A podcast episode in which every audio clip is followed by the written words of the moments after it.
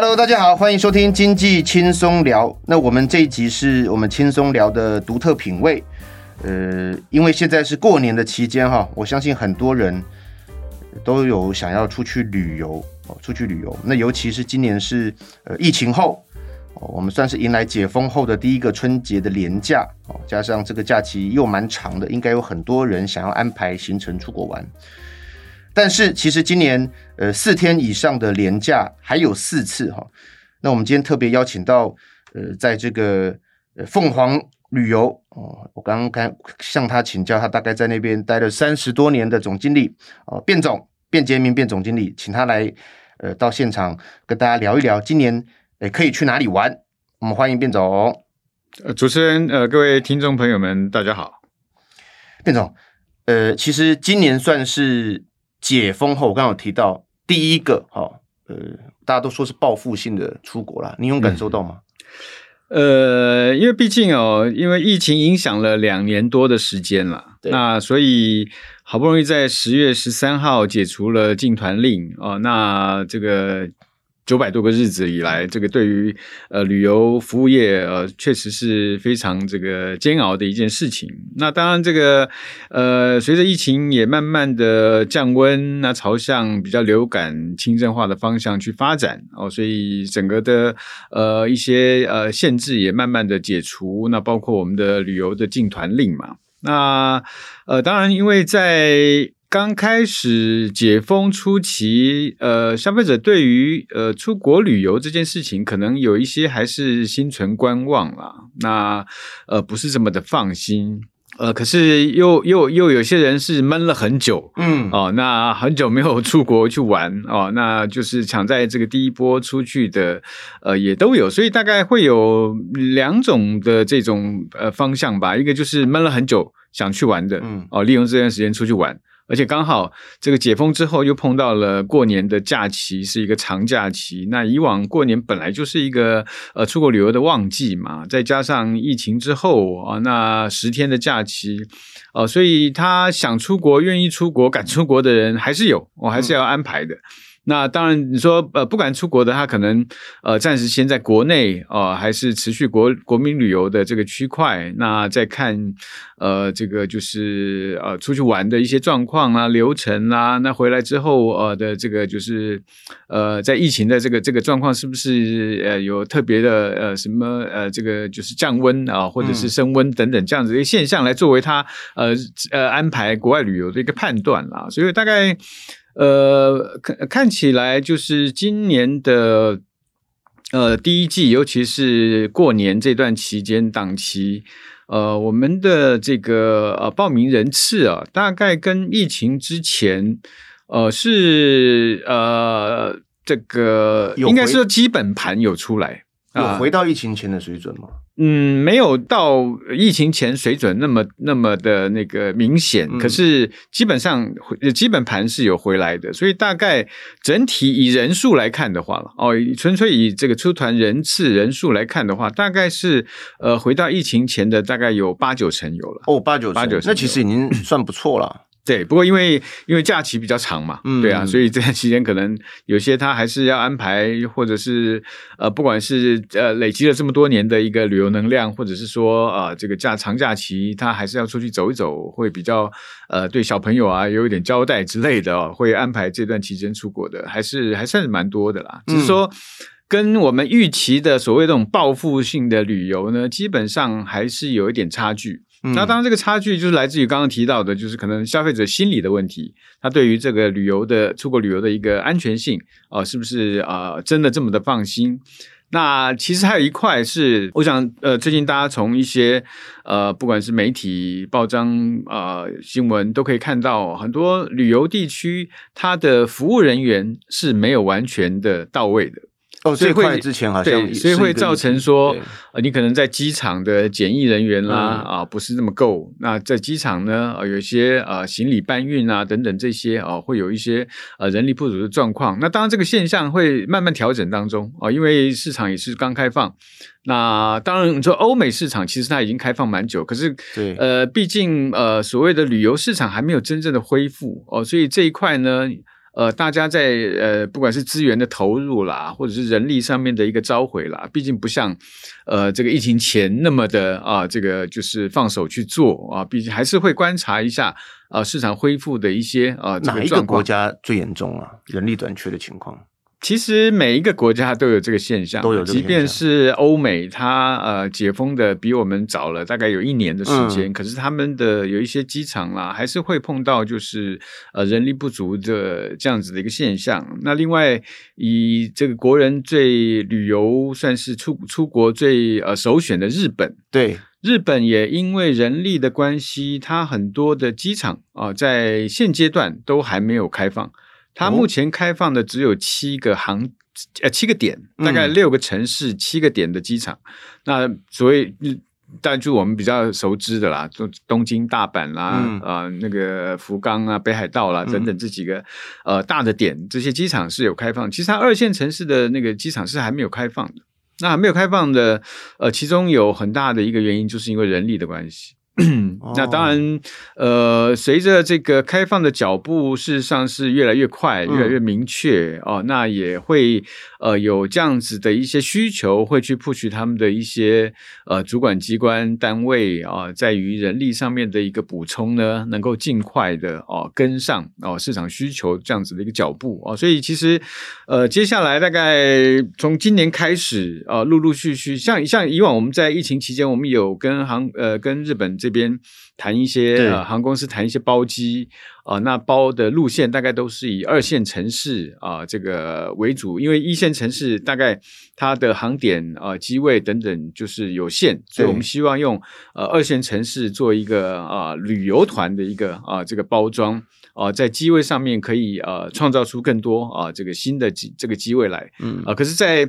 呃，等于说，二零二二年年底这一段时间呢，我们原来已经谈成的啊、呃，后来都因为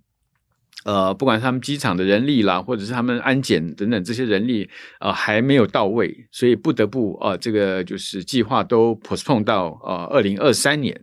那不过，二零二三年已经确实在执行的，就是从呃一月中旬开始，就会有几个像我们包的什么新细包机啦，或等等其他啊、呃、这些包机高支啊之之后会会就是二线城市会越来越开放。那也表示说，呃，大家呃也看到了啊、呃、市场的复原。那对于呃一些人力上面的补充啊、呃、的脚步上面呢，事实上会比呃之前来的更更积极哦。那嗯，这样去去去迎合啊、呃、一些市场上面的需求。所以对消费者来讲，假设哦，因为刚刚卞总有讲，台湾人是非常喜欢去日本旅游的。是。那以前二线城市的航点其实非常的多，那现在可能因为人力的关系，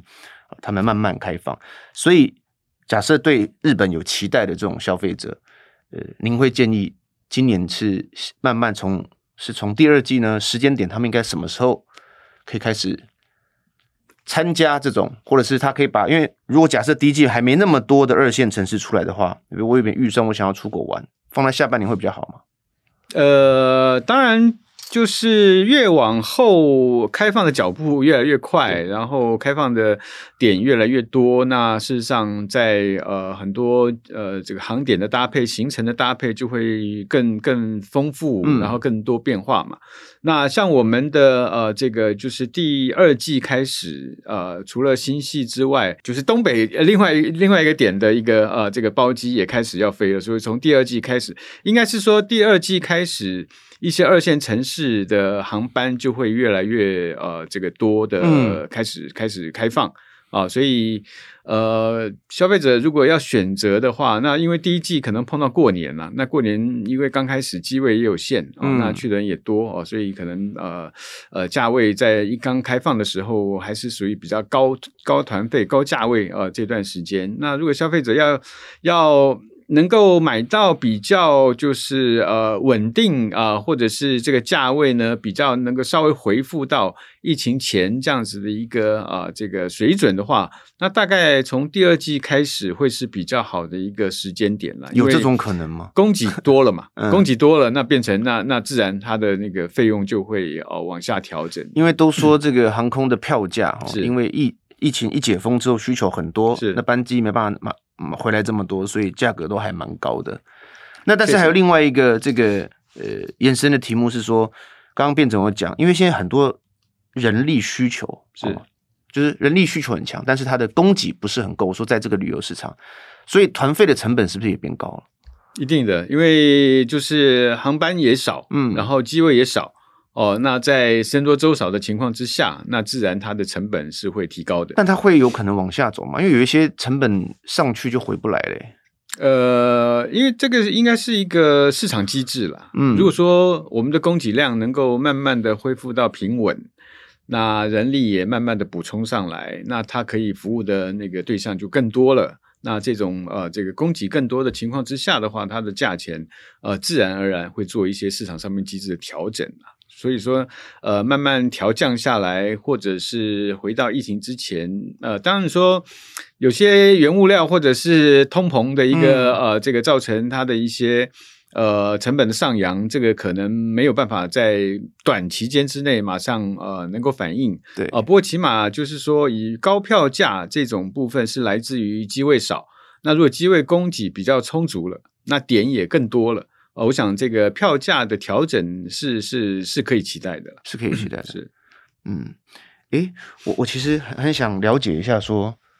呃，疫情后，诶，应该是说，呃，现在是解封了嘛？是。那你们在操作一些这种呃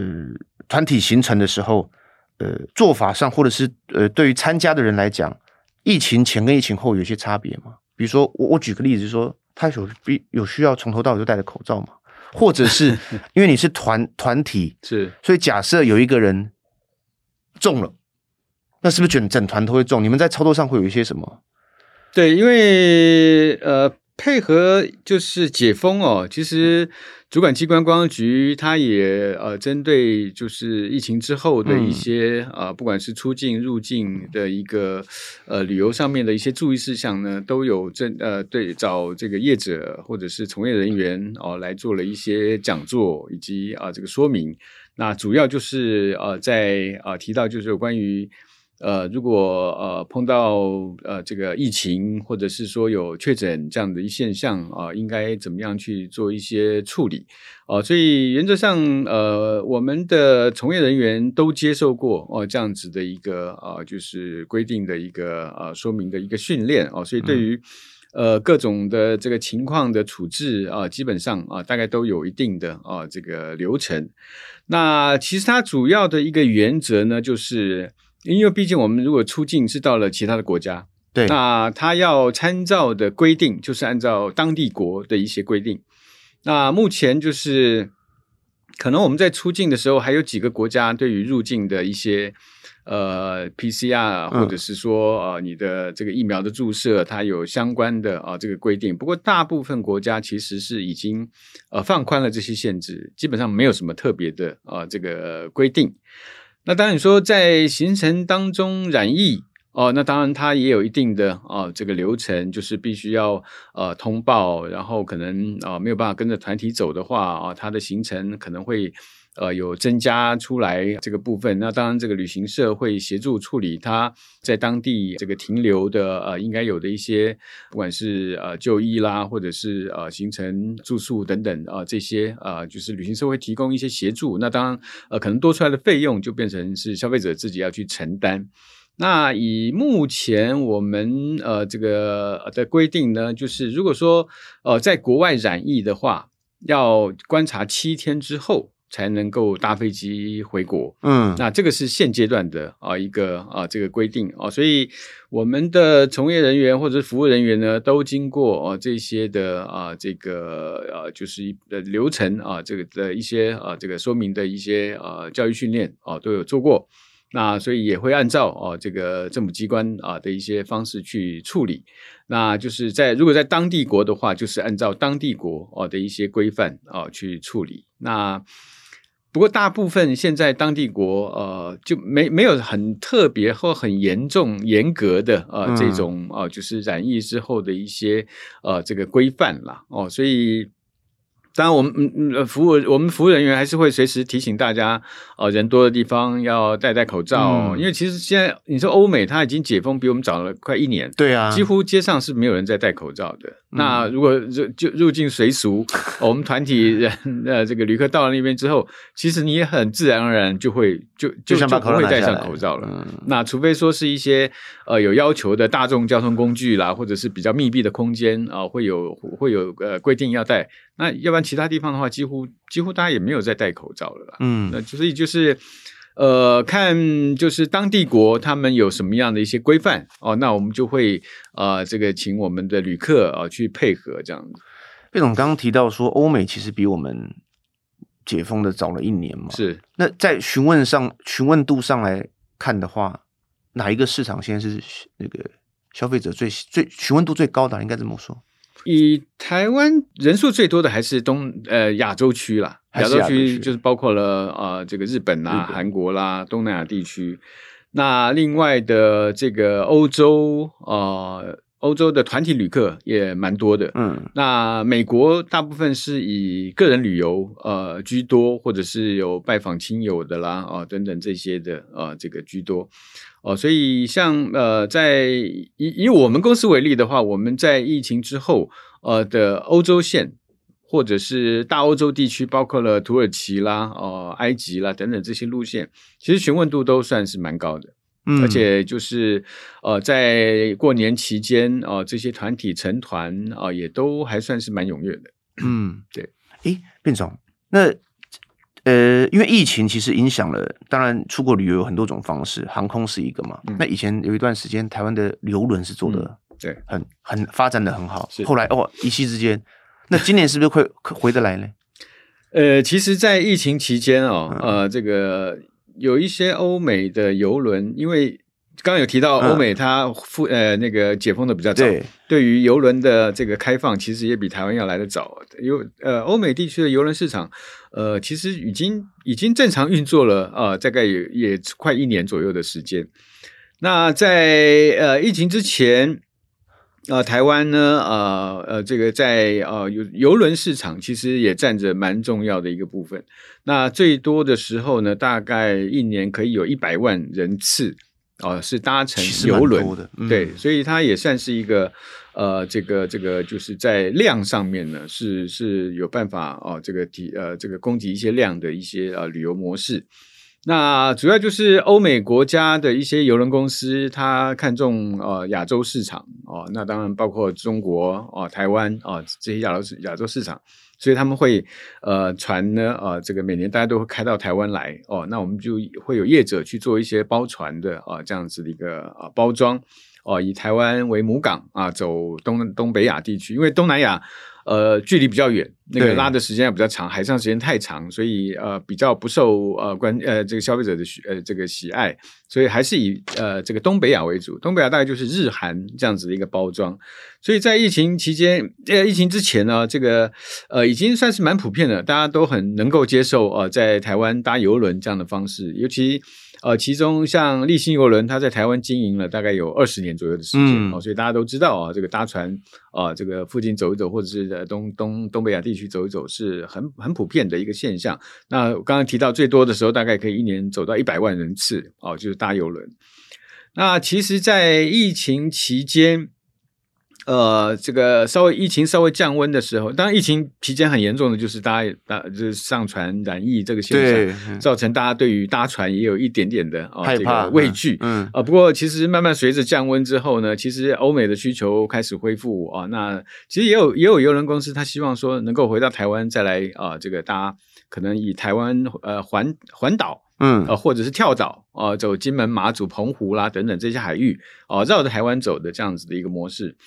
那当然，因为主管机关有主管机关的一个考量哦，对于呃，就是搭船啦、群聚啦这种，就是可能染疫的风险，会觉得比较偏高，嗯，所以在很多呃邮轮公司的申请呢，其实都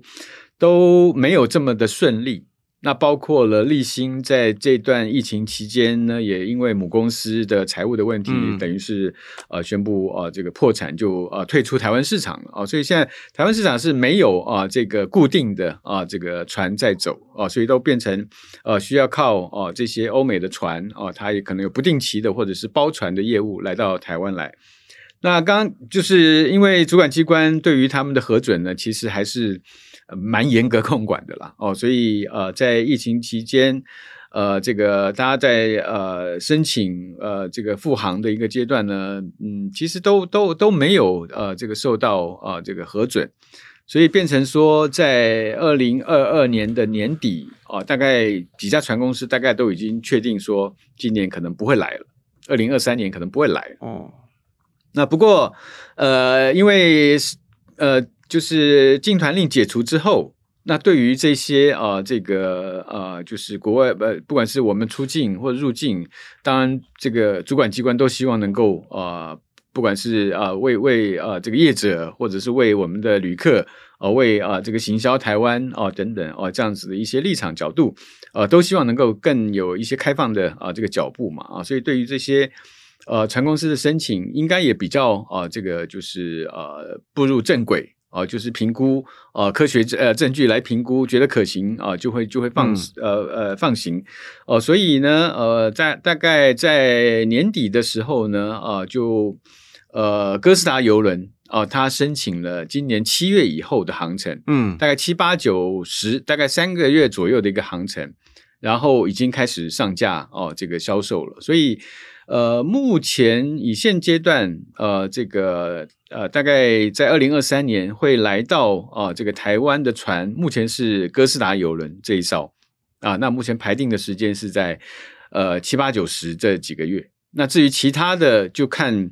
呃，因为有些邮轮公司它的船的调度也是要长期规划，它不可能说今天好，明天就来了哦、呃。所以呃，再看其他的船公司有没有什么呃，这个就是新的计划。那或者是能够走到台湾来哦，所以如果以台湾为母港，在走东北亚行程的啊、哦、这样子的一个游轮，呃，应该现阶段只有哥斯达游轮这一艘，它是也是走往往北走的，对，往北走就是走呃日本、日本、韩国哦这个区块的，从、嗯、呃大概七月份以后，我、哦、开始会有这样子的航程。费总，你觉得游就是走游轮的行程跟走飞机的到底差别在哪边呢？我其实因为我我个人没有搭，我我没有参加过游轮的行程。哦，真的吗？对，其实游轮搭游轮旅游会会上瘾的，对，因为最主要呢，它是一个，你把想象想象它是一个移动的旅馆，嗯。那一般我们搭飞机到目的地旅游啊，你可能这个就是饭店每一天要换饭店，对，啊，搭游览车啊，然后每一天要啊这个适应不同的饭店，然后到了饭店行李箱打开啊，这个呃隔天早上还要再把它收起来啊，所以呃光是打包行李这件事情，就其实在旅行旅行过程当中是蛮困扰的一件事。对，那搭游轮旅游它没有这个问题。它的航程哦、呃，你说不管是四天的、五天、六天短期的，或者是我们长城线的那种那种呃八九天的那个游轮，船上就是一个活动的旅馆。你东西到了饭到了呃舱房之后，你可以把所有东西都拿出来，嗯、哦，该挂的挂，该亮的亮，哦，该展示的展示。嗯、你之后跟你每天不用去管它，哦，不用去管它，所以光这一点其实就吸引蛮多人，觉得呃很舒服哦，不用每天去打包行李。那搭船。船呃，你说陆地上的行程，它毕竟有时间上的限制啊、呃，可能我们呃这个早上几点要发车啦，嗯，啊、呃、几点要回到饭店啦，游览车游览游览车的那个 bus hour 的时间嘛，嗯、那不可能二十四小时陪着嘛。可是搭游轮呢，它就是除了呃靠岸可以下下去玩一玩之外，你回到船上。你不管几点，你想想你想去走一走啊，或者是啊，有些船它供应的那个餐，呃，是很丰盛的啊。你想自己去吃个东西，或者叫个东西进到房间来，或是晚上看个表演，那个都很方便啊。那那那等于是你把很多的那种啊，这个个别需求的啊这种娱乐啊，把它融合在船上。那你你只要搭了船，你都可以同时享受这些啊这个娱乐消费。所以，对对很多人来讲，他觉得是非常舒服的一件事情。嗯，所以为什么说搭船会上瘾？就是你你要做做过一次之后，你就会能够感受到，诶，它跟陆地旅游、搭飞机、到坐游览车那种旅游的模式确实是不一样。那它它的成本有比就是一般我们搭飞机出去玩要高吗？呃，其实当然，因为呃，游轮它有分舱等，嗯，它也可能有内侧舱房，嗯嗯、内侧舱房可能就是呃没有看不到看不到外面的，嗯、呃，它用一些比较呃这个图图案啦、图片啦、啊、呃、窗帘啦哦、呃、来呃来做这个这个就是装饰的。那还有就是海景，你可以有呃窗户可以看到外面的。那也有阳台舱房哦，阳台舱房就是你可以走出去，或者是阳台它放了这个椅子，你可以坐在那个阳台上面，很舒服的啊，这个享受海上啊，这个就是旅游。那或者是呃更高一个等级，它有套房哦，那当然房间更大哦，你的 view 更更好哦，或者是啊阳台部分更大哦，等等这些，它不同的呃这个舱房的等级，它会有不同的价钱。其实你说实在。相较起来，如果把啊、呃，就是你在船上能够享受到的这些服务，嗯，把它拆解，然后你跟路上的行程去做一个比较的话，其实坐船，嗯，不见得会比啊、呃、这个搭搭呃这个飞机的贵，或者是说，呃，主要就是它它可以带来的是一个比较整体的啊、呃、这个休闲的旅游的一个体验。因为搭船常常说呢，你只要上了船，其实就已经到了一个目的地了。它它这种旅游模式是不一样的。对哦，它其实开到哪里那是附加价值。你知道上了船去体验船上面的呃设施设备那种呃度假的氛围哦，那那跟你要搭飞机一定要到了目的地才能开始啊、呃、这一趟的这个旅游，那其实。程度上不太一样哦，不太一样。所以你说，如果以 CP 值来看的话，你搭船上了船，我就已经等于开始我的呃度假行程开始。呃，它能够呃这个基本上应该是说 CP 值应该是比较高的了。但是你靠港之后，你通常下下那个港也应该都是在那个城市这个区域在走动吧？是，就是呃一般就是港口大概。不会停太长的时间，大概都是呃，可能你下船大概六到八个小时左右。啊，然后其中大概有半天的时间，你可以做一些呃市区观光，或者是下船去走一走，因为它有的是有岸呃包岸上观光，有安排几个旅游点的，你可以啊、呃、这个报名岸上观光去走一走。那有些人他是靠了港，他是想去呃下去走一走，呃在附近走一走，或者是计程车搭到市区，呃买买东西看一看，再回到船上的，因为他搭船的话，他等于是吃住都在船上哦、呃，用餐住宿都在船上。哦，所以你在外面玩，大概就是利用呃半天左右的时间啊、呃，可以去啊、呃、走走看看之后，还是回到船上来啊、呃、吃饭啊、呃、住宿。那更好的就是说，你在晚上睡觉的时候，他已经到了你下一个目的地了。所以这个就是非常蛮节省、呃这个、节省时间、嗯、哦，在旅游时间上面来讲，它是非常非常精实的一种啊、呃、这个旅游模式。所以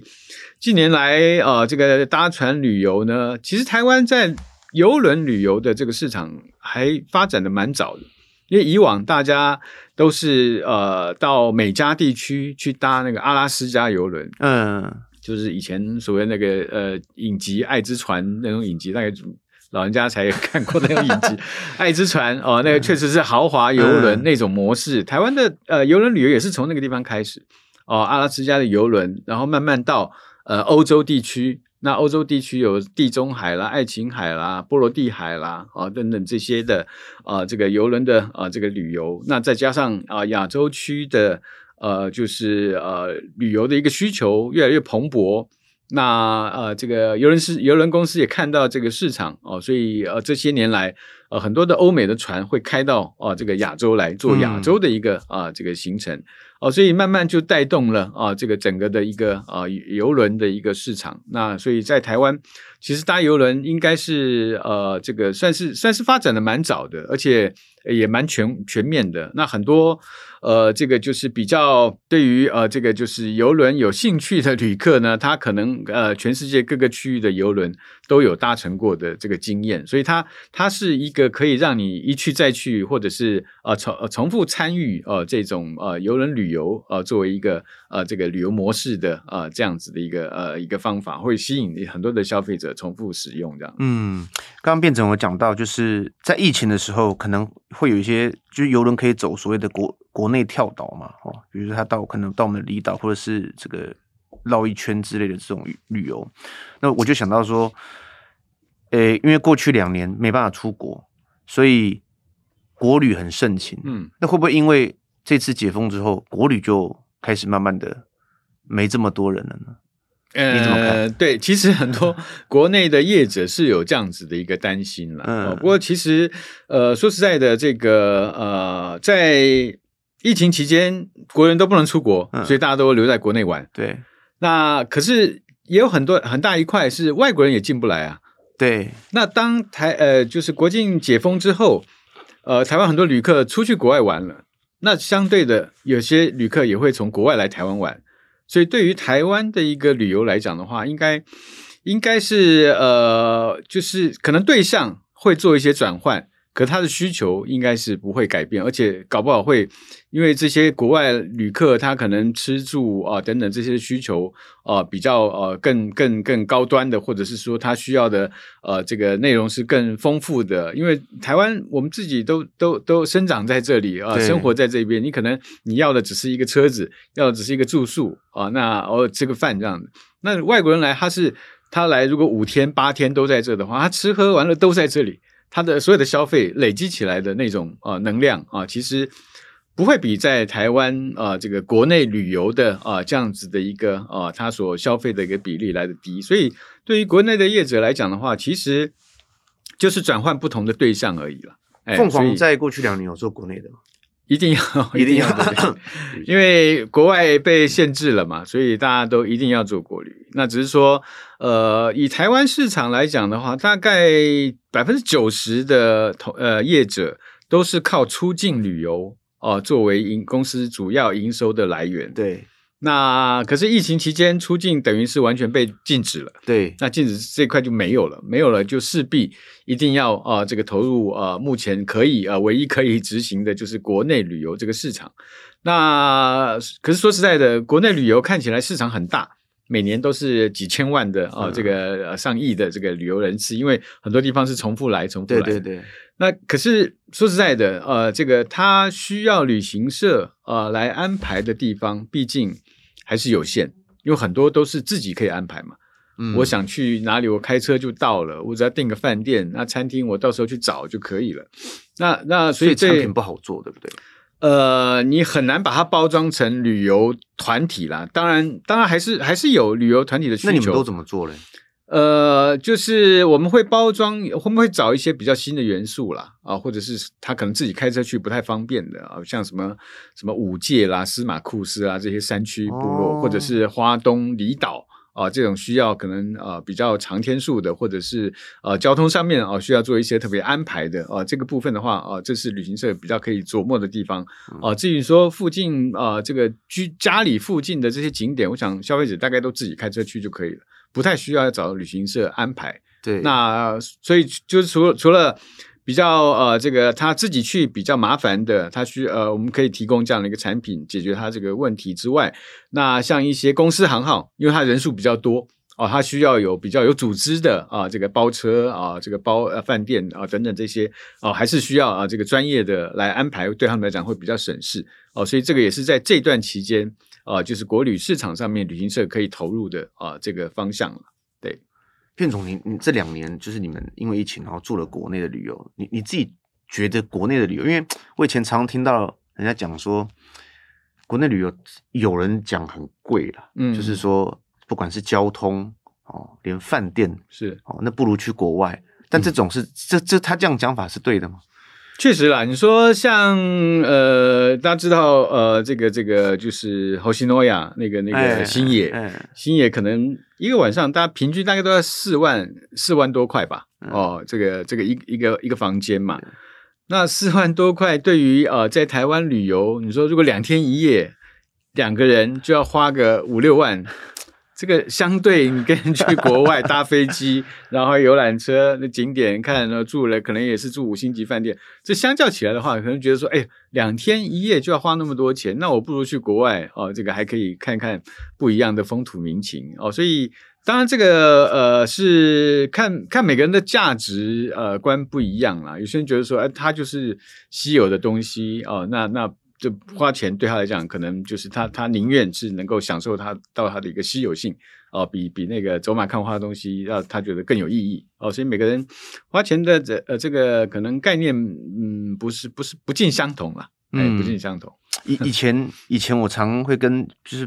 就有一些朋友啦，他们的观点其实是这样，就是北部假设我现在是住台北。那通常台湾最好玩的海岸就是在垦丁嘛，哈，当然很有名嘛。嗯、可是如果你住台北，你去垦丁的这个旅宿成本，嗯，不如就直接从桃园搭飞机到冲绳，没错，搞不好还比较省呢。对，所以其实，但是好像这个玩的东西又有点不太一样，嗯。嗯，因为毕竟你说出了国哈，那个是有不同的风土民情啦。嗯那呃，就感觉会比较有度假的氛围啦。在在台湾，好像 大家都熟悉这个地方，只是说，哎，我是电视看到的，还是我自己开自己开去的这样？对啊，所以出国还是对大家来讲比较有那种度假的感觉，或者是转换了一个呃不同的一个啊、呃、这个地点，那能够享受到啊、呃、真正就是休闲旅游啊、呃、这样子的一个目的了。嗯嗯，这个可能还是很多。国外还是很多是在在台湾他没有办法达到的这样子一个目的。对，不过当然不可讳言的，在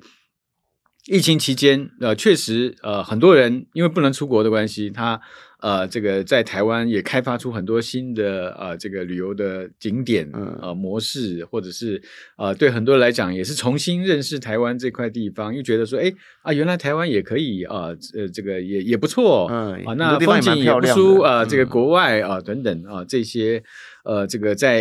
呃这段期间所衍生出来的一个，就是让大家有机会重新认识台湾，也是不错的事情。嗯，那卞总最后有没有想要提醒？我们消费者就是说，其实很，我都我做到很多朋友对今年的旅游很有期待啦，嗯、但是大家可能就像您刚刚讲的，还是有点担心。嗯嗯哦，那我到底是要出国自己出去国玩呢，还是我就是跟团呢？嗯嗯，有没有什么建议或者是？对，呃，其实。一直以来，呃，这个旅游的模式随着呃很多的这个呃，不管是机机票的购买，或者是饭店的订订，越来越多的一些一些、呃、这个平台啊、呃，能够更方便的去做一些事情之后，啊、呃，从团体旅游会慢慢拆解成啊、呃，就是个人旅游啊、呃、这样子的一个方向。那当然，这个也是呃随着呃旅游的一个发展，它是一个必然的啊、呃、这个过程啊、呃，可是。这两个部分呢，其实其实它是可以同时存在的。那今天我如果说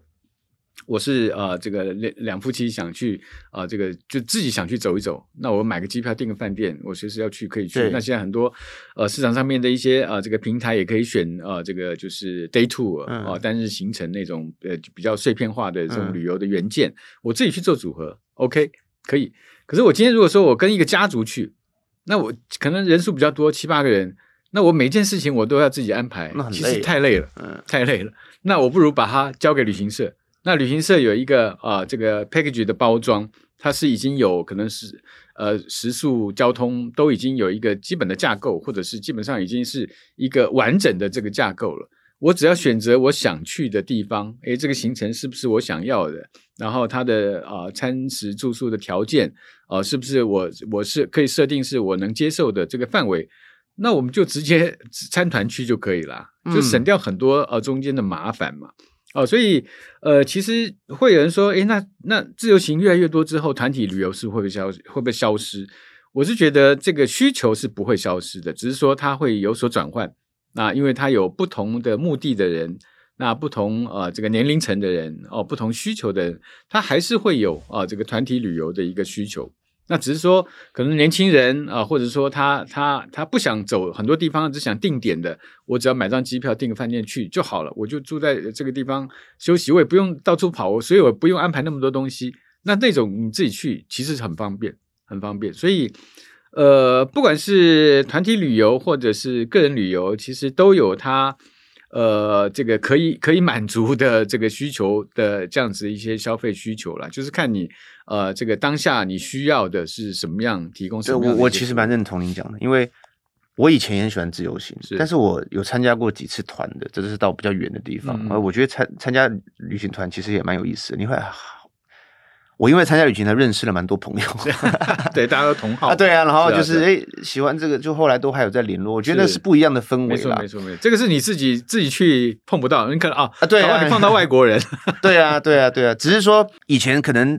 大家对的旅行团的那个想象都是人非常多，嗯，但现在看起来都还是会有一些那种，